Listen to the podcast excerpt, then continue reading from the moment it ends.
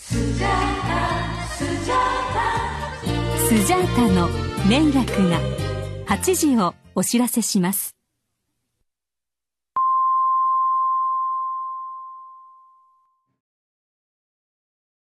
例えばですね、うん。なんか、あの、会社とかで、自分のエピソード話したりするじゃないですか、昔のエピソードとか。うん。なんかやっぱ鬼人扱い受けるんですよね。基本的に 変なエピソードしか持ってないみたいな。その、なんか趣味とかでも、ある程度こう、がっつ、うんがっつりやるじゃないですか、なんか一個のことを。うん。パワープロとか、まあダビスタもそうですけど。はいはいはいはいはいはだからなんかハマり方が基本凝り性だから、い。うん。なんか、その、ダビスタで雑誌載ったとか、そうやな。あ、きそうやな。あと、あの、ジャンプの後ろのコーナーで採用されて、クオカード、ー クオカード持ってるとか、あんまり 人が持ってるエピソードじゃないエピソードを持ってるという。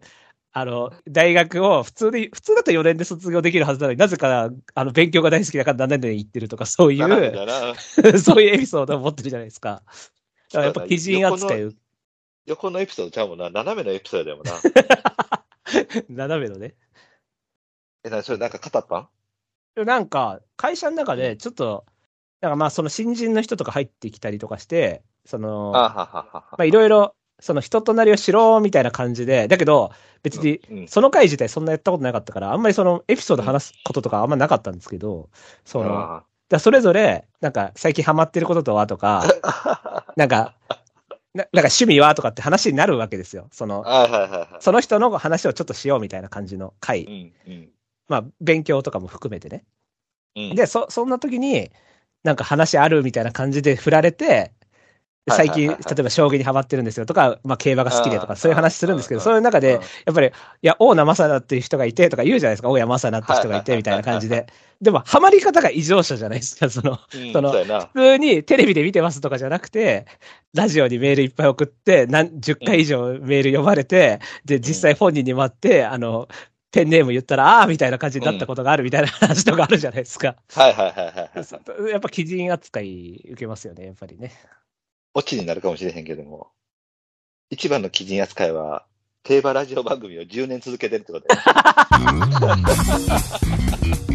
これもないで。これだから言えないです。絶対だって話したら、聞かしてよってなる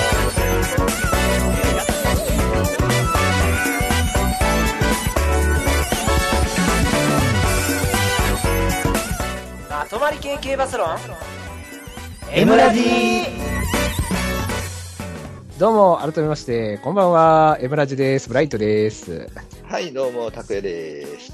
はい、そういうわけで、うん高谷さん、そういえば車は大丈夫ですか？えっ、と、明日取りに行きます。いよいよ。はい。い久々、久々に。そう。ああ、ちょっと話す長くなるし、ええか、ゆうさん待ってるしな。そうですね。うん、またエン エンディングで話するわ。え、ただの愚痴になるでしょ？そうただ愚痴になるさかいなって、エンディングで話するわ。全然、ゴルフの話？全然大したことないけどな。うん、ああ、ゴルゴルフの話は面白かったですけど、ねあはいはいはいあ、ナッキーさんとはどうでしたか？面白かった、面白かった。僕二人ともね、同じような実実力やったわ。あ、そうなんですね。でもナッキーさん、うん。なんか、ちょっとうまいみたいな感じですか？えっ、とね、終わってみたら僕が99で、さきさんが102やった。ああ、でも100前後ってことで。まあ僕が後半良かったからね。なるほどね。巻き返したんですね。うん。後半めちゃめちゃ良かったからね、僕ね。あ、コンドルとかやりましたよ、コンドル。やってへんわ。コンドルは、あの、パー5のところでホール分かりづらいわ。コンドル。アルバトロスの上だから。あ僕、ウィンゴルでコンドルは狙ってたんですけど、ちょっと一回もできてないんですけど、コンドル。というわけで、えっ、と、じゃあこの番組がどんな番組かっていうのを言います。行きましょう。はい、この番組は今井正弘氏が発見した競走馬の法則である M の法則をもとに、ブライト、ミオ、タクヤの3人が競馬予想を繰り広げちゃおうというラジオ番組です。はいはい。はい、というわけで、えー今週は、朝日杯フューチャリティステークス。ゲストも出るからお楽しみに。はい。まとまり系系バスロン M ラジ。この番組は M ラジ制作委員会の提供でお送りいたします。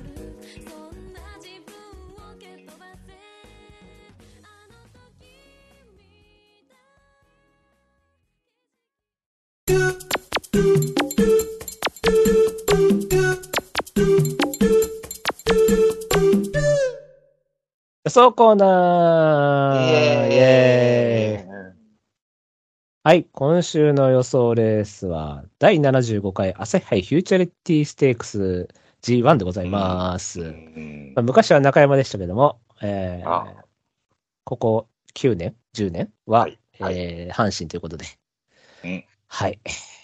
えっ、と、なぜか、あっちの牝馬の方と条件が同じになりました。あ、そうですね。はい。というわけで、えっ、と、まあじゃあ、もう先にゲスト紹介しちゃいましょう。はいよ。えー今週のゲストはいつ以来でしょうかね。もう忘れましたけども。拓也さんがいない時とか代打でも来てくれたりとかもありましたけどね。あ、そうよね。うん。はい。えっ、と、ゆうさんです。はい、お願いします。はいお願いしお願ます。いします。マジでいつ以来だったか忘れましたね。ちょっと調べてみましょうか。でもなんか、最近、あの、スペースやらせてもらってるんで、一緒に。あんまり久。々な感じは。結構続いてるよね。そうですね。G1 になってから、うん。秋の。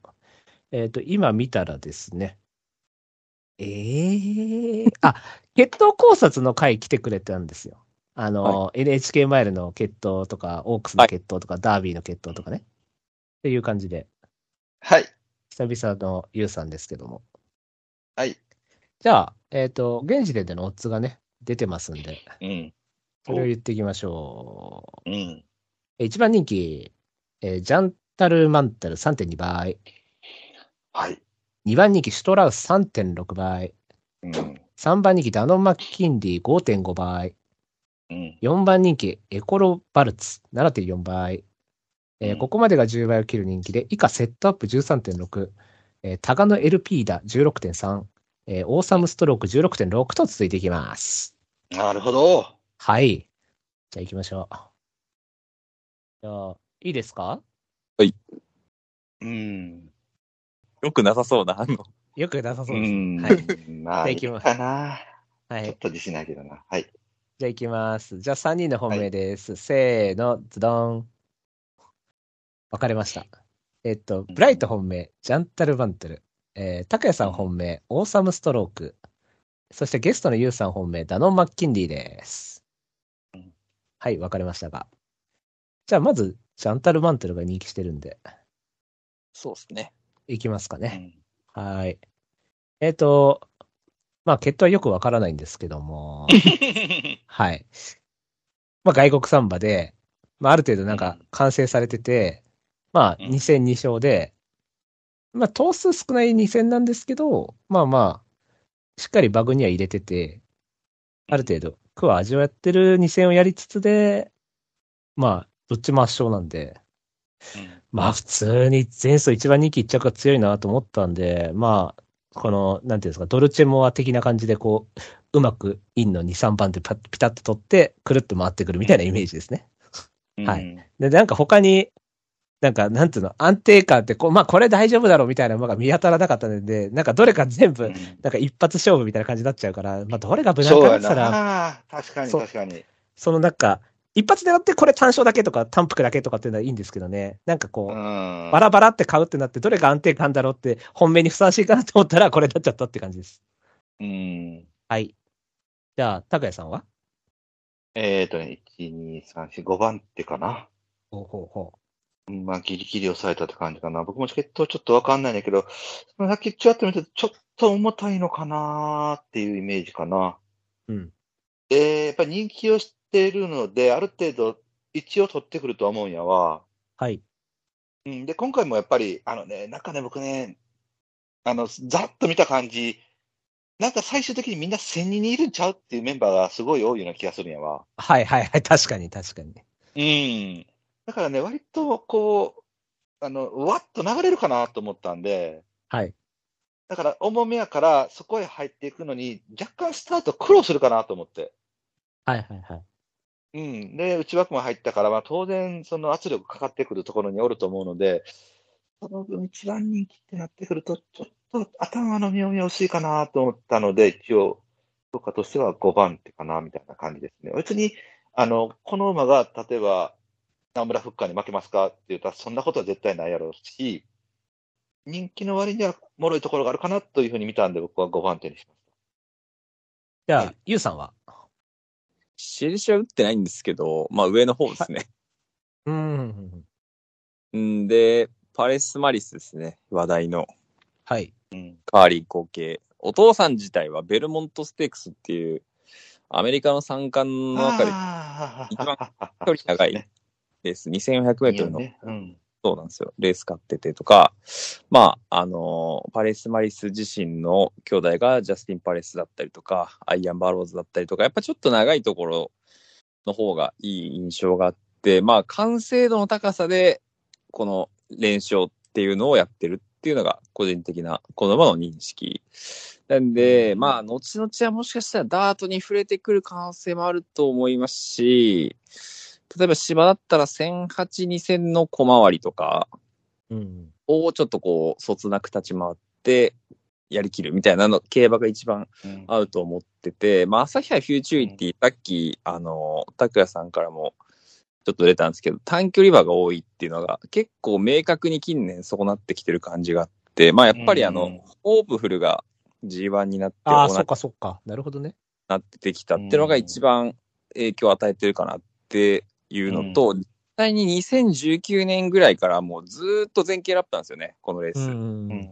前半が早くて、後半上がりがかかって、うんそうだよやね。社会的に短距離馬になる馬がそれでも来ちゃうっていうのが、まあだから、そういう意味ではちょっとその僕が思ってるこの馬のその適条件とはちょっとずれるかな、このレースがって感じうん、うん。と下がっちゃったって感じです。うん。じゃあ、ダノン・マッキンリーで、ダノン・マッキンリーなんですけど、うん。まあ明らかなスプリント決闘なんですよね、これはもう。はい。そうだよね。はいこれもそうだよね。お母さんはまあ一応あの、センギニー、えっと、イギリスかなセンギニーっていう馬うんそうそう、千切りはね、これね、ホームカミングいて。あってて、えー、ホーリー・ローマン・エンペラー、デンヒルで短距離馬。これも母短距離馬。で、まあ、モーリスも、まあ、どっちかっていうと、やっぱりその、スプリント G1 勝った馬とか出しましたし、うんで、オーストラリアってやっぱりすごく短距離馬強い国なんですけど、うんうんオーストラリアでも短距離馬を出してる。うんで、モーリス・デンヒルも結構オーストラリアで走ってるんですよ、実際。うん。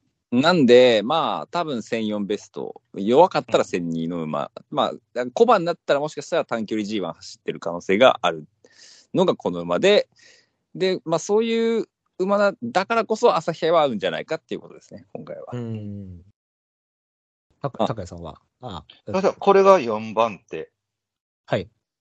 うん。えーっと、おそらく、フルゲート一番人気1着持ってるのこれだけじゃない？うん。なるほどね。確かに。だよね。で、えーっと、まあ、パッと見た感じ、僕、グレナディアガーズに一番近いのこれかなと思ったんよわ。はいはいはい。レースっぷりがね。う。うんん。うん。で、前走結構大味なレースしてたよね、これね。そうですね。そうですね。うん。だから、あんまりクソままれは良くないのかなと思ったんは、前回との比較と比べからして、はいはいはいはい。あの、うんやっぱりああいうレースをした後なんで、あの、実際は打ちこなしたりするのかもしれへんけども、演奏からの感じからいくとあんまりもごもごは良くないかなと思ったんだけど、そこに安城がまたまた安全運転してはる方が乗られるんで、はい。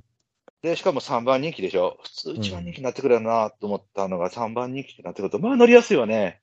うん。で、今言ってたみたいに、ちょっとこう、あの、スプリント系の馬が多いな、わっといった、一つ、後ろで見られるかなと思って。はい。うん。それで安全運転で外回ってってなってくると、人気馬ではこれが最上位なのかなっていうイメージ？はい。うん。えっと、自分これ消したんですけど、これは、そうですね。まあ前回見たときに、まあすごい大味な競馬っていうのがあったんで、まあ、真ん中。うん、真ん中から、18頭真ん中のイメージがちょっとわからなくて、あ、17頭か。うん真ん中に、まあ一応新馬戦18頭やってるんですけど、一応まあ綺麗に2番手取って、まあそんなに揉まれる感じではなかったんで、1004、1004と来て、どうかなと思っちゃって。だから多分グレナディアガーズとかは結構うまくインっていうか、こう綺麗にこう、インからスッと来た感じだったんで。ちょっと前走みたいに外からまたドンってやろうとしたらきついかなと思ったんで、うん。基本やっぱ1004リーセは、まあやっぱグレナみたいに内八角入ったりとか、まあ未勝利からこう、リズムよくつけてとかって方がいいと思うんで、1004、1004とかだとちょっとどうかなって感じですね。うん。はい。基本相性はそんな良くはないとは思ってます。はい。じゃあ、えー、オーサム。うーん、そんなに自信があるわけじゃないんだけど、パッと見た感じ、一番最初に見えたのはこれなのよね。はい。エピファ・フランケルで一応マイル練習をしてきてるってなるとリズムも悪くないし、まあ規定路線の、えー重たいところと軽いところと両方こなしてきてる完成度もそこそこある、血統もまあまあいい、叩かれて集中力もつけてきてるってなってくると、まあ、えー阪神マイル適正というところから考えたら集中力も量もっていうのでいくと一番ベストかなっていうイメージなのね。ただ昨日の話を、お二人の話を聞いてると、あ、そうなんと思ったのはやっぱ馬体重うん。ちょっとちっちゃい、手はちっちゃいし、ちゃんと聞いてます朝新聞 朝日新聞見てても、なんかどうやら減ってきそうな気配があると。いや、減ってきあ、そそうなん、そうなんだ。そううん、なんか調教後の馬体重が442って出てたから、そうええー、関東馬なのに。ダメ押し言われたな。で、個人的にはちょっと下げてほしいんよな。はいはい、位置取りをね。位置取りをね。うん。うんやっぱり、この感じで前行かれて激戦入っちゃうと、多分体力負けする可能性があるので、はい。あのー今、ナノマッキーの時に言ったみたいに、やっぱり一歩後ろで見られるっていう位置がベストだと思うので、うん。上がりはそこそこ使えるから、まあ、そこでうまいこと乗ってくれたら、まあ、これも、言っても、そんなに大きく負けることはないかなと思うので、あとはもうだからよっぽど、この酒井流星なんで、割と前へつけることがある機種でしょ、この人。そうですね。うん、だからそこよねと思ってね。うんそこが怖いんで、少し、うんどうかなと思ったんだけど、まあ、7番人気16.6ならちょっと後ろに出てくれますよっていうところに、隣がセットアップなんで、まあこれが確かポンって言ってくれたら、うん、あ、もうしゃあないな、下げようかってなってくれた方が面白いかなとは思いますんで、ちょっとそこに期待で。じゃあ、じゃあゆうさんは。まあ結局3番手にしました。おー。はい。やっぱ字面の印象はめちゃくちゃ好きで、まあエピファネイアで、まあちょっとやっぱり中長距離寄りなんですけど、エピファネイア自身は。うんフランうんあって、団地比もあってっていう、まあその、なんていうか、一応さっきの本命もロベルト団地比で、ロベルト団地比でっていうところで、まあその、つながりがあるんで、評価はしてるんですけど、まあやっぱ馬体重。これどっちだろうな。だからもうちょっとこのレースに対応できるわ。で、この決闘だったらもうちょっとでかく出てくるはずなんだよなっていう疑念が、やっぱちょっと解けなくて、はい。で、まあ枠も、まあお互い、ダノマッキンリーもオーサムストロークもどっちも評価してて、どっちも僕の中では普通にいいっていう枠に入ったんで、はい。まあ懸念ありで3番手って感じですね。これ自分対抗なんですけど、うん。これあの、先週のステレンボッシュっぽいっていう、はいはいはいはいはいはい、なるほどね。これも、あれも小頭数しかやってなくて、早いとこと遅いところやってますよ。中山、東京、うん札幌やってますよ。うん。で、これも、あの、まあ、軽いとこしかやってなさそうに見えるんですけど、一応札幌2回戦後やってて、意外とちょっとそこが厳しい経験になってて、うん多分現代競馬は、あの、これくらいの厳しさでいいんだろうなっていう感じ。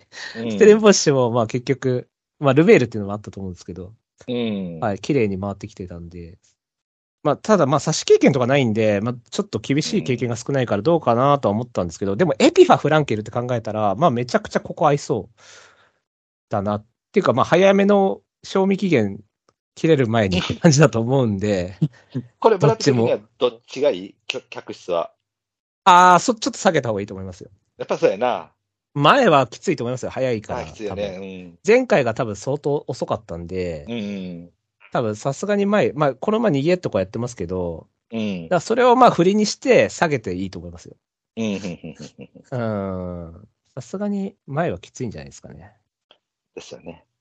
はい。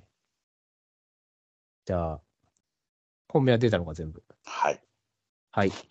じゃあ、対抗以下を。ちなみに、伊藤慶三厩舎はですね、伊藤慶三って何や、ヘラ古いな、あの、あれやろ？スマートボーイとか。スマートボーイとか、あとあれです。プリエミネンスとかね。ダート厩舎であすね。、ダートやな。伊藤慶三厩舎なんですよ、このオーサムストロークはね。うんうんうん一応、伊藤慶三厩舎って毎年2、30勝はでできてる、まあまあ中堅厩舎なんですけど、うん。えー重賞勝ちは2003年のスマートボーイ以来ないということで、2003年のマーチステークス以来ないということで、えー20年重賞未勝利厩舎ということなんですけども、で、しかも芝の重賞がホワイトカーニバルのフェアリーステークスだけということで、しかもまだ1002時代のね、フェアリーステークスね。ということでね、そこが、あ、まあ、その程度なんですけどね、問題点っつったら。でかそう。てか、ダートの名門厩舎なのに、お父さんも母父、母父、ダート NG ケットなんですけど。これどういう経緯では入ったのか、面白い。じゃあ、対抗以下を。はい。はい。じゃあ、3人の対抗以下が揃いました。いきます。せーの、ズドン。はい。えっ、と、ブライト対抗、オーサムストローク。えー黒三角、里見のキラリ。えー小三角にといて、シュトラウスとタガノ LP だ。でそして、高谷さん対抗、バンドシェル。えー黒三角エコロバルツ。小三角にといてダノン・マッキンリーとジャンタル・マンタル。うんそしてゲストのユウさん、対抗シュトラウス、黒三角オーサムストロークですうん。まあ、バンドシェル。ああ、シュトラウスか。シュトラウスが人気してるから。ユウさ、うんんシュトラウスを。はい。結局、どうしようかなって思って対抗を、モーリスにしたんですよね。本命がモーリスで、黒三角が、まあ一応ロベルト団地で、まあモーリスもロベルト団地持ちなんで、うんに乗っ取った形なんですけど、これあの、前走が大したことないんですよね、トースポファイがね。はいはいはい。はい。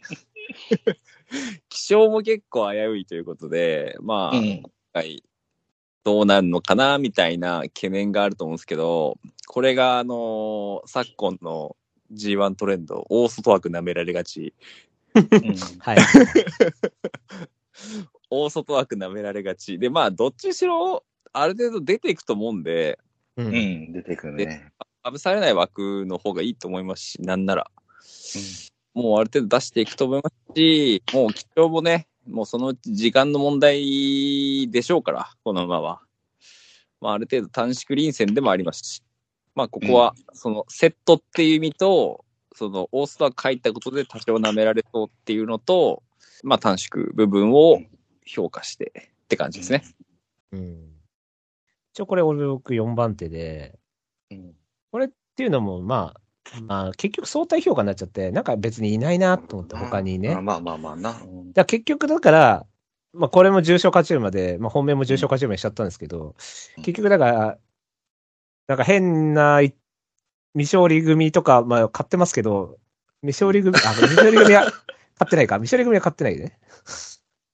勝利組は買ってないね。はい。だからまあ、だからそういうとこ行くんだったら、もう別に、だ、じゃあ重賞だろ。普通にって言って。まあ、まあ、トースポ杯はあれですけど、まあ2走前とか普通にボンドガールとかコンデバーカブースとかよりも、まあ出遅れた上に、かかり同士で早めに行って、2頭に刺されるって競馬なんで別に悪くないし、あの、新馬戦もすきすごい圧倒的でスケール感はあると思うんで、だから、もうだからその、多少の気象なんとかどうのとかっていうのを、もうこのメンバーだったら別にスケールだけで持ってっちゃってもいいかなと思って、うん。っていう評価ですね。だからなんか、まあ、ダービーとかサツキとかいう感じはしないんですけど、まあ、うんここだけだったら全然来てもって思ったんで、はい。拓也さんは？僕は認可で明確にこれだけは落としたかな。はい。これ多分内枠に入っても可愛かったかもしれん。確かにね、モーリスの今回出てる中では一番距離持つのかなと思ってたんやけど、はい。あのーやっぱりこれだけのスケールって言われてた馬が2戦目であの姿を見せたってなってくると、意外に完成度はあるけれども、あのーマッキンリーとか、えっ、と、ジャンタルマンタルか、うんうん。の完成度よりも低いかな、みたいな。はいはいはいはい。が一つと、あのーえっ、と、サウジアラビア、トースポ杯って二つ使ったのはどうかなと思ってね。はいはいはいはい。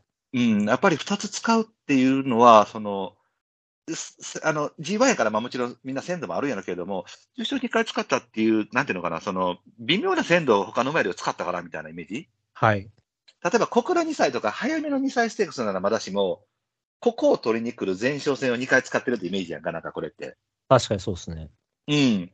だからあんまりそういうのっていいイメージがないっていうのと、で、前回一応延長で、えースタートはやっぱりスムーズに出れてる分、やっぱ楽も引いてるし、まあ、外枠は良かったと思うけれども、後ろに引けば破壊力はあるのかもしれないけど、多分それできひんとも思うから、はいちょ。っといろいろとハードルがあるかなと思ったんで、僕はうん人気馬の中ではこれは危ないかなと思って仕事しました。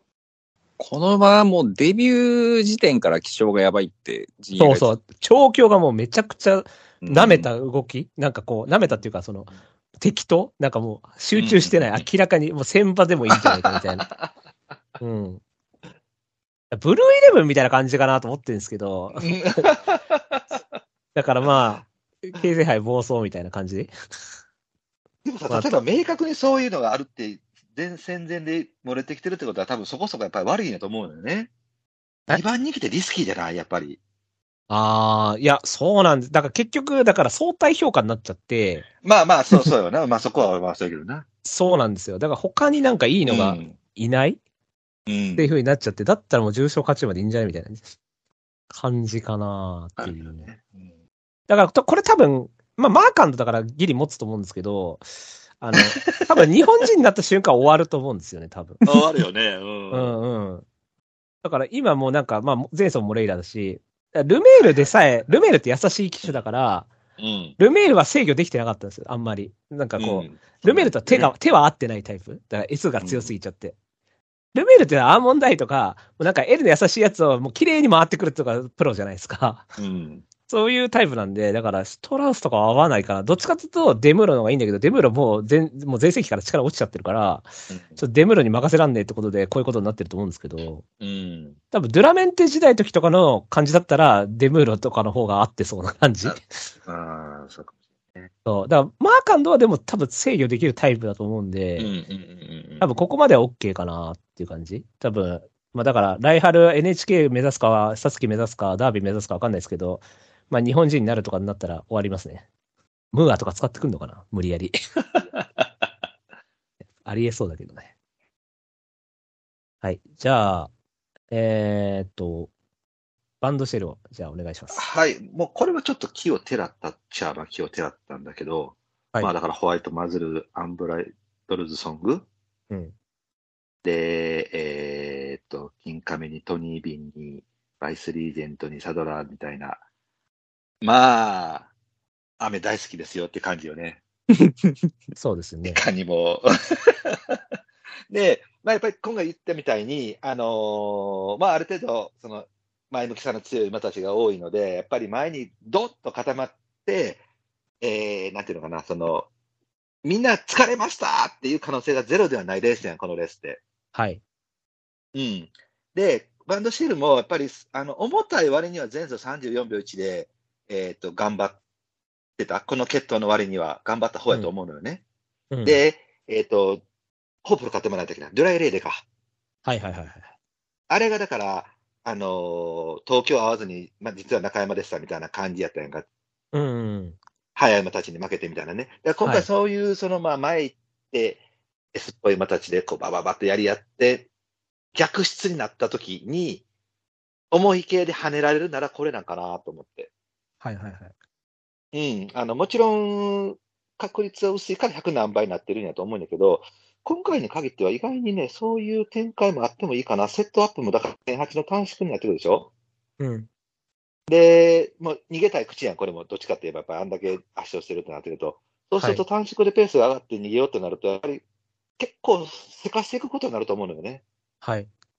ということは結構ペース上がるかなと思って。それならみんな最後、はーってなったところで突っ込んでこれる体力があって、重さがあって、でも意外に足も使えるってなると、これかなみたいな。ただ両馬場でもう本当に純粋な上がりっていう勝負になってくると多分いないとは思います。あ、そうですよね。そうなっちゃったらうね。ん。うん。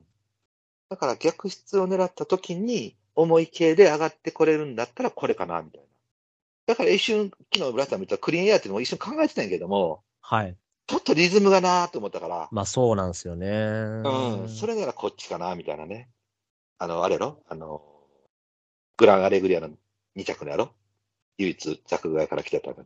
あ、そうですね。あのーそうです。栗栗のガウディ。栗永そうそう、栗永ガウディぐらいもんな。そうそうそうそうそう。あ、でも掲示板だったらまだいますよ。あ、本当に。あ、栗のガウディはほら、7着とかだったかな？フォースポハあまだバンドシェルの方が、うん。リズムは。どどっちかといえば、こっち、それ、その、栗のガウディイメージかな、バンドシェルは。僕はこれは、これ一応ルーラーシップ入ってて、あの、グランレイとかね。ああ、懐かしいな。で、先週も、あの、ステレンボッシュが母父ルーラーシップですから。はいはい。はい。なんか朝日杯、ジュベナイルでルーラーシップよく来るんですけど、うん。これはね、でもね、あの、なん、なんだろうな、これ。いや、一応ね、新馬戦の内容も見たんですけど、こう、ガーって来た時に、あ、もう突き抜けるなと思ってからピタッと止まった感じがしたんですよね。こうあ、あんまり、しっかり。であれ、例えばバーって突き抜けてたら、もうちょっと評価してたかもしれないんですけど、うん。まあ、前走も、うん、まあ、切れ負けみたいな感じではあったんですけど、うん。まあでも言うても、コラソンビートもそんな別にキレッキレって感じでもないから、それとまあ0秒6なんで、で、コラソンが3着だったから、G1 で。うんだからそれとなるとなだからこれは、ちなみにこれはどっちですか？下げた方がいいですか？あ、あの、下げた方がいいと思います。下げパターン、あの、ハイペース。もう消耗戦で、はい、はい。バッテバテってことですよね。はい。そう、そもう、なるほどそれ、それ狙いです。うん。なるほど。まあ、確かにバンドワーゴンルーラーシップって考えたら1004じゃないよなって話ですもんうね。ん。うん。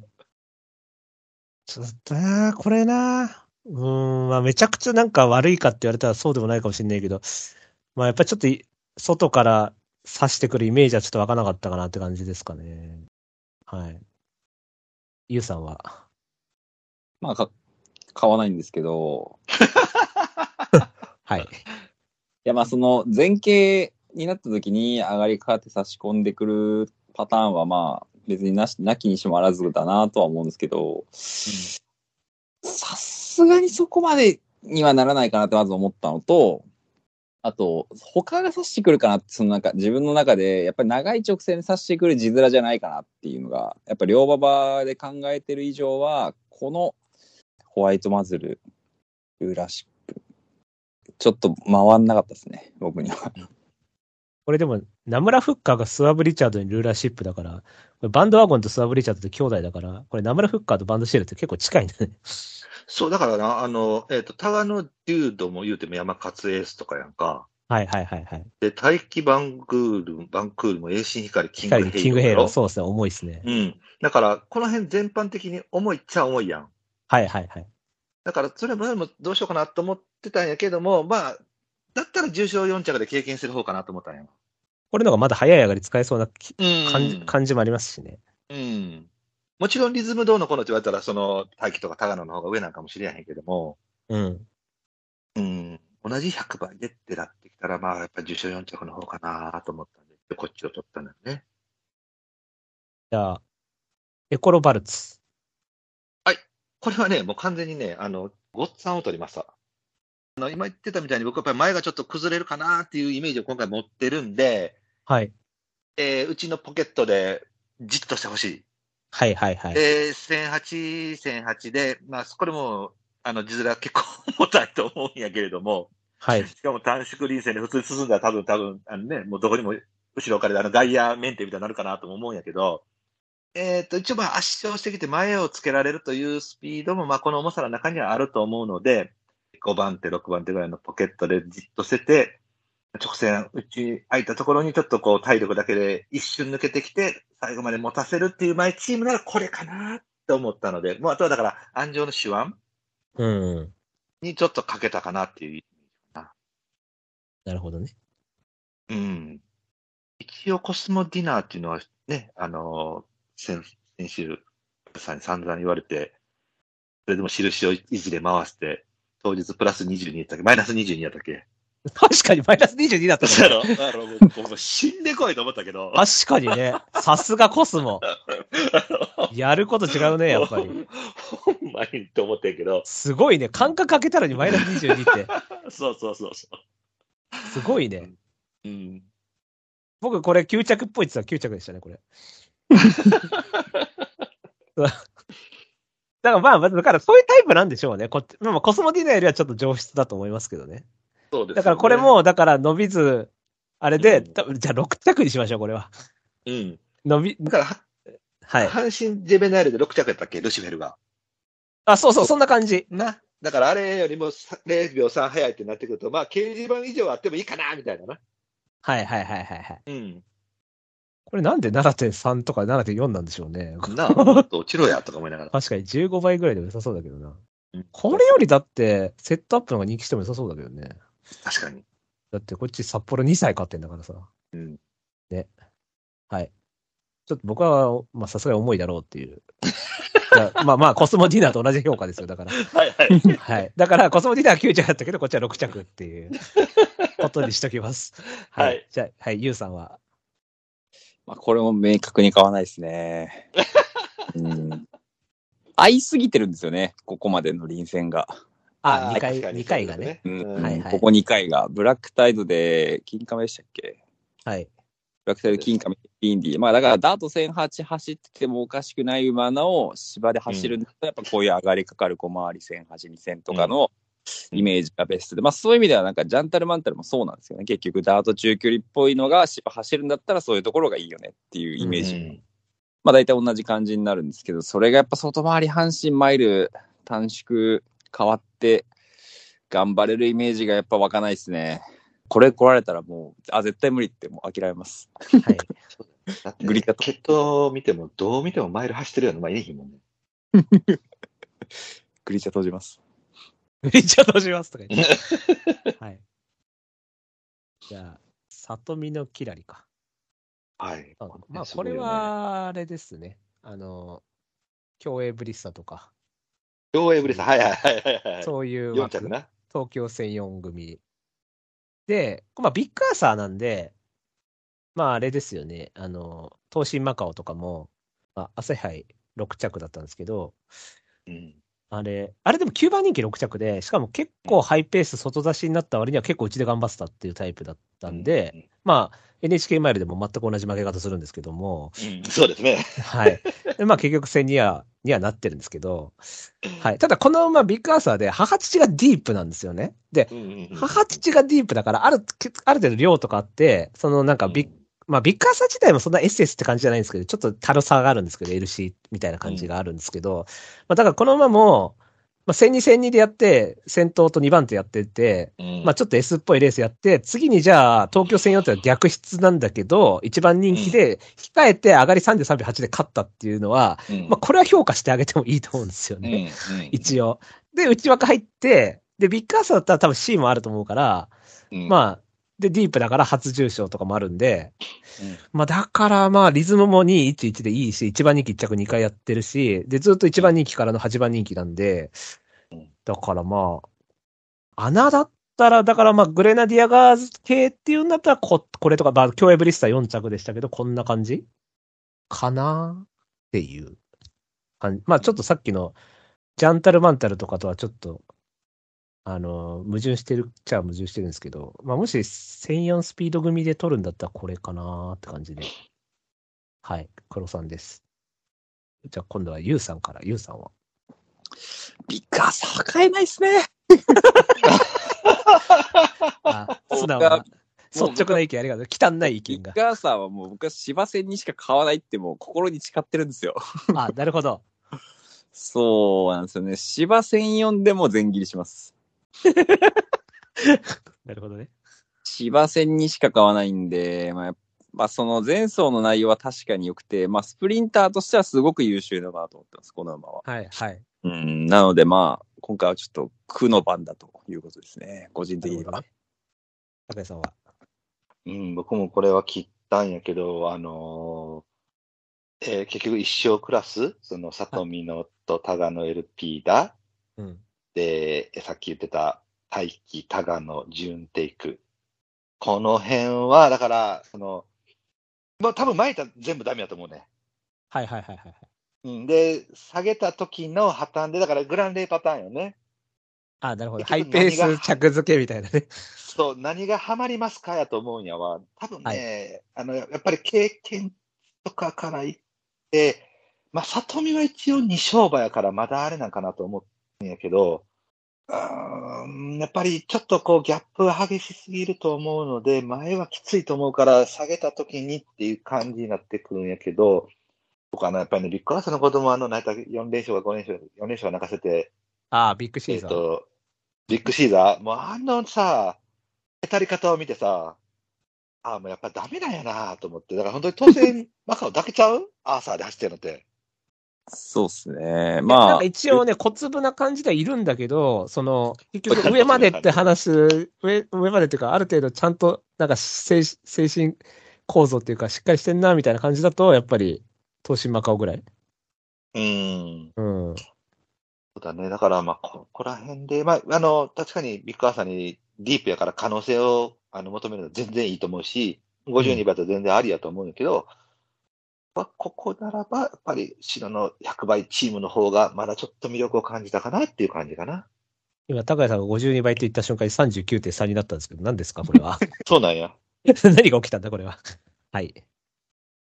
じゃあ、次は、あとはもう白三角で、あ、もうでも俺だけか。高野 LP だだけか。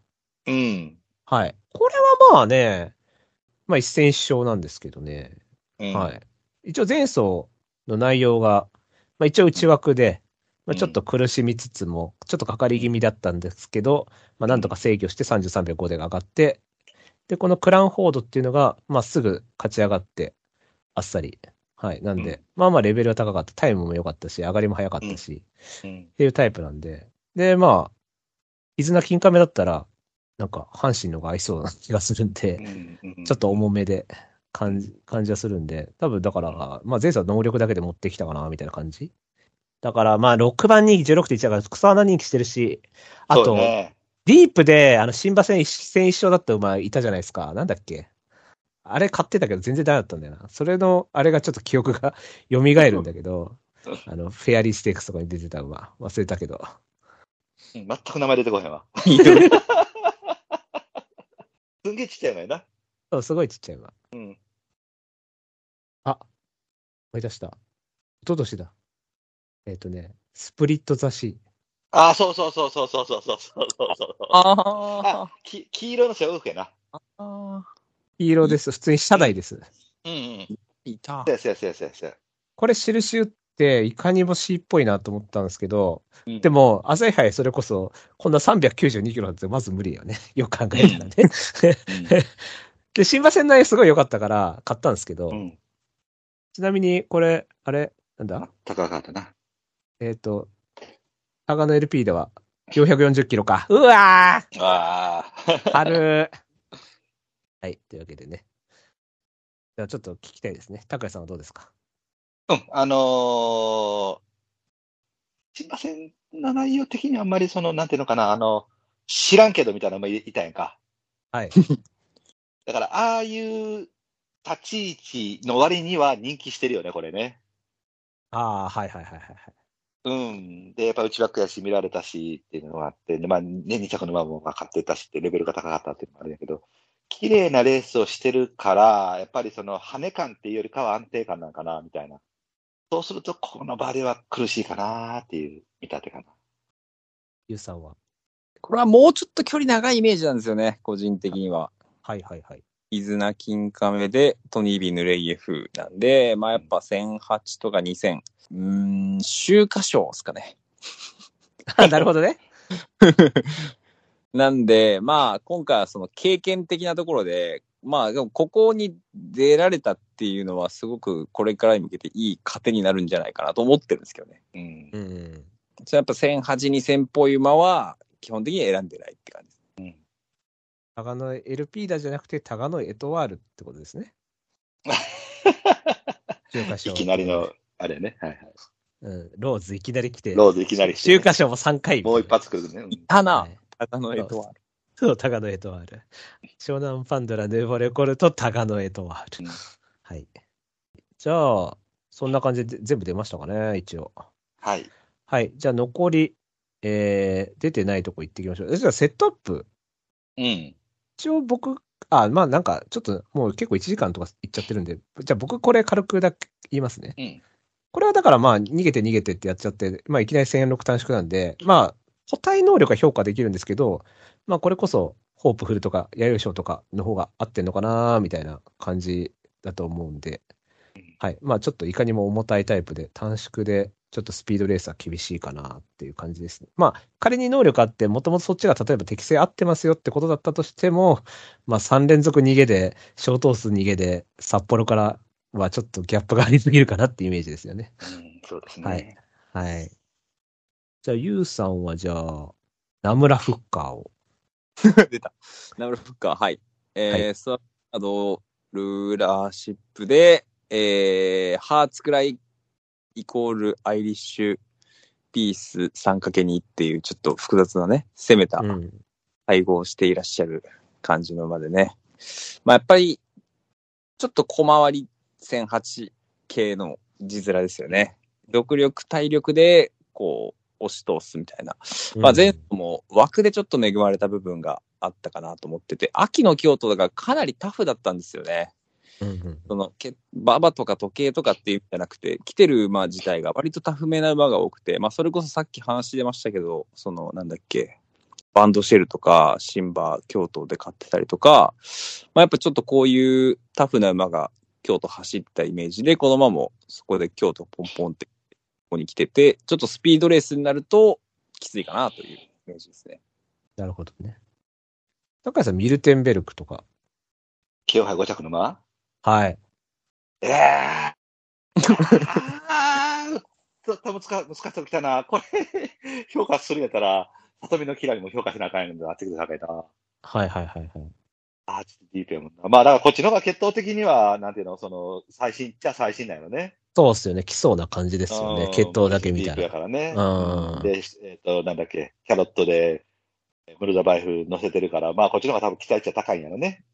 ビッグアーサーにディープよりはモーリスにディープですよね、やっぱり。そうですね。で、チオスターと1番人気で、で、コクラも 2, 2番人気で、ね、で、乗ってる人が乗ってる人のにちゃんとそれで人気になってて、で、モレーラに乗せ替えてってことは、やっぱり、あの、期待度は多分あったんやと思うんだけど、まあまあ、いまいちやった。まあ、いまいちやったってわけでもないけどな。まあ、だから人気ががっつり落ちるわけだから、乗りやすいっちゃ乗りやすいし、はい。まあ、穴馬としての資格は全然あるんじゃないかな。うんうんうん。うん。ただ、だから前来そうやから、これもね。確かに、激流に飲まれに行くってことか。うん。だから僕はちょっことれそっちを今回嫌ったから。そういえばこれ、ユウさん、うちだってちょっと考えるみたいなこと言ってませんでしたっけ？だからあと1個回すならこれなんですよ。そうなんだ。んなるほどね。まあ、モーリスですしね。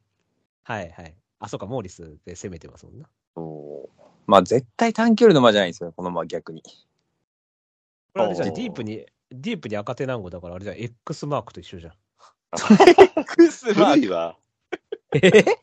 古いわ。クス普通はワー、普通はワールドエースって言うんですけど、普通はワールドエース、俺の中で X マーク。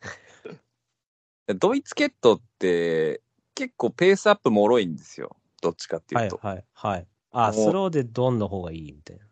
そうなんです。まあだからドイツ競馬の、なんか、あの、たまになんかの凱旋門賞の前哨戦とかで見れるんですけど、はい。4頭でちんたら走りまくってるんですよ、ドイツ競馬って。はいはいはいはい。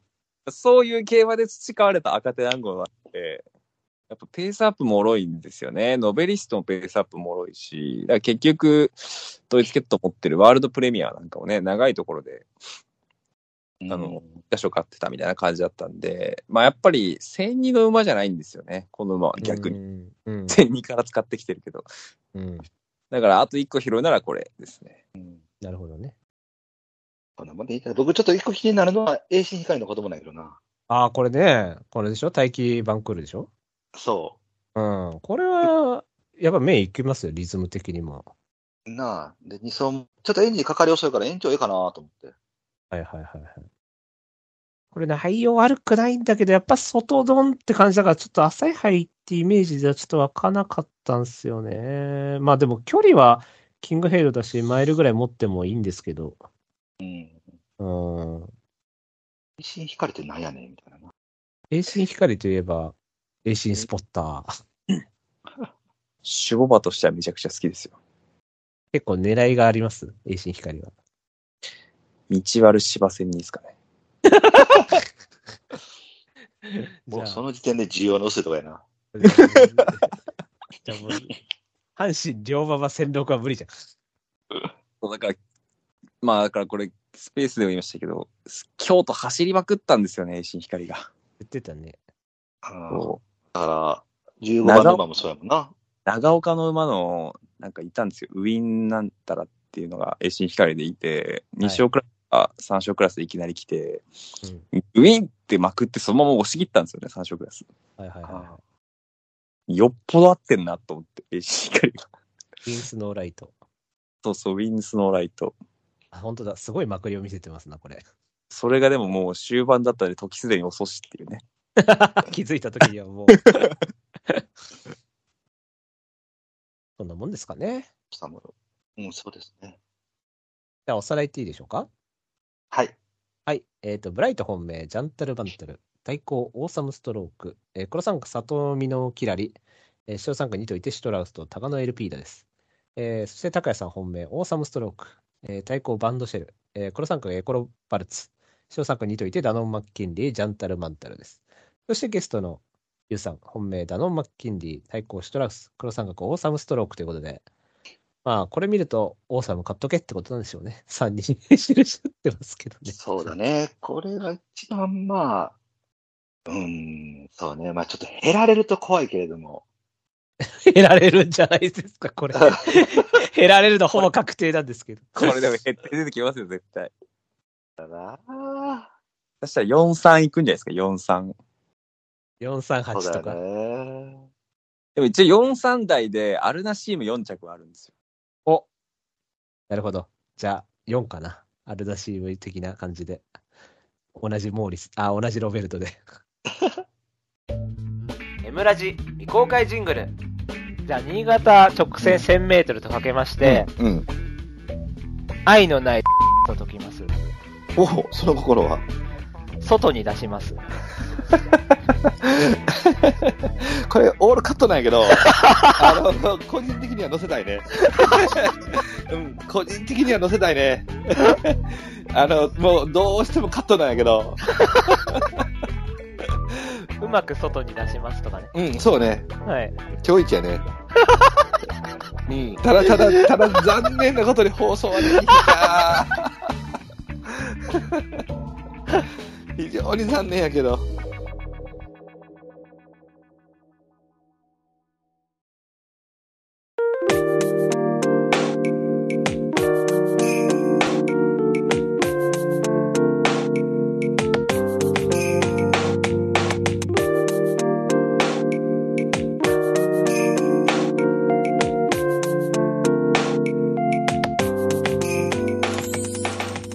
エンディングのコーナー。えはい。というわけで、ディセンバーステークスがあるので。突然振りますよ、ディセンバーステークスを。じゃあ、一頭、注目馬を。え一番人気は？一番人気は今のところ、まあ予想図ですが、えーバジオウ。まあ、差もありなんですね。ーこのコマのね、芝中距離のオープン、もっと間引いた方がいいと思うんですよね。確かに。うん。パッと見だと、コスタボニータとかになっちゃうのかなじゃあ、バンケットメイコにしようかな。ここに来て。前走クソ V ラインですね。11、15、8。うん。ねこれ一回活性化入れたいんですけどね。3番手とか3走いないぐらいにあったら買いたいんですけどね。ずーっと後ろだから。いや、もともといい馬だったんですけどね。58キロっていうの気になりますけども。はい。ただ、浅間のいたずら59キロですから。はい。浅間のいたずらでも着々と着差詰めてますからね。はい。オールカバー2秒。アルゼンチン1秒5、アンドロメダ1秒っていう感じで着々と詰めてますから、アルゼンチンに先行活性ありますし。はい。ユウさんは？内枠限定ですけど、フライライクバード。おうおうはい。あーあと湘南マグマとか。中京の11ですもん、オープンに。ダート専用ですよね。あ、これ初めてじゃないですか、あコールドムーン。こんなレース知らん。うん。いや、知らない。初めて見た。コールドムーンスいや、初めて聞いた。な、名前ダサ。名前ダサ。魚ゲートウェイぐらいダサ。ブトンドールいるんだよ。あ、確かに、ブトンドールいる。すげえ。言います。そうですね。芝線にしか買わない、あれですよね。ダート専用は持ってるほかですな。あでも、ブトンドールってあれか、はっきりスイフトカレントだったんだ。えー、ウィーポーみたいな配合だな。ビッカーサーのスイフトカレント。ビッカ全然ちゃうやんけ。イカーサはサンデーとカーリアン持ちが相性いいんですよ。はいはいはいはい。サンデーとでも、二陣付き持ちで、あれか、スペシャルウィークってことで、方針マカで。そうなんですよ。カリアンか。カーリアンとマルゼンスキーが結構近いんで、やってることほぼ一緒ですね。なるほどね。じゃあ、そんなもんですか？はい。じゃあ、お知らせいきたいと思います。はい。はい、この番組では皆様からのメールをお待ちしております。えーコーナーいっぱいやってます。えーちょいつちょいは、あ、今日やり忘れちゃった。まあいいや。ということで、えっ、と、まだ、えっ、と、2通いただいてるんですけど、あと1通来たらやります。はい。まあ来週ゲストの方にや、なんか1通あげてもらうっていう手もありますけど、はい。えっ、と、トライアンフマーチよりちょっと強い場なんで、はい、よろしくお願いします。ほう。マニアックすぎるだろうってね。はい。えっ、と、他にもね、コーナーいっぱいやってますんでね、そちらもメールお願いします。えーメールはですね、お便り、えーメールはですね、番組ブログのトップページにお便りコーナー紹介というところがありまして、そこにメールフォームがあるんで、そちらからよろしくお願いします。はいえーメールを採用された方でステッカーが欲しいという方は、住所、郵便番号、氏名も添えてくださいね。それでは、そろそろお別れといたしましょう。えーお相手は、明日なで級だから早く寝ないといけないのブライトと。えっ、と、車故障だと思ってたんですが、実は初期不良だった可能性がある拓也と。それ、それは怒るわ。明日ちょっとやるレースないんでゆっくり寝ようかと思ってます。言うでした、じゃないの。いいでした。はい。ありがとうございました。はい。バイバイ。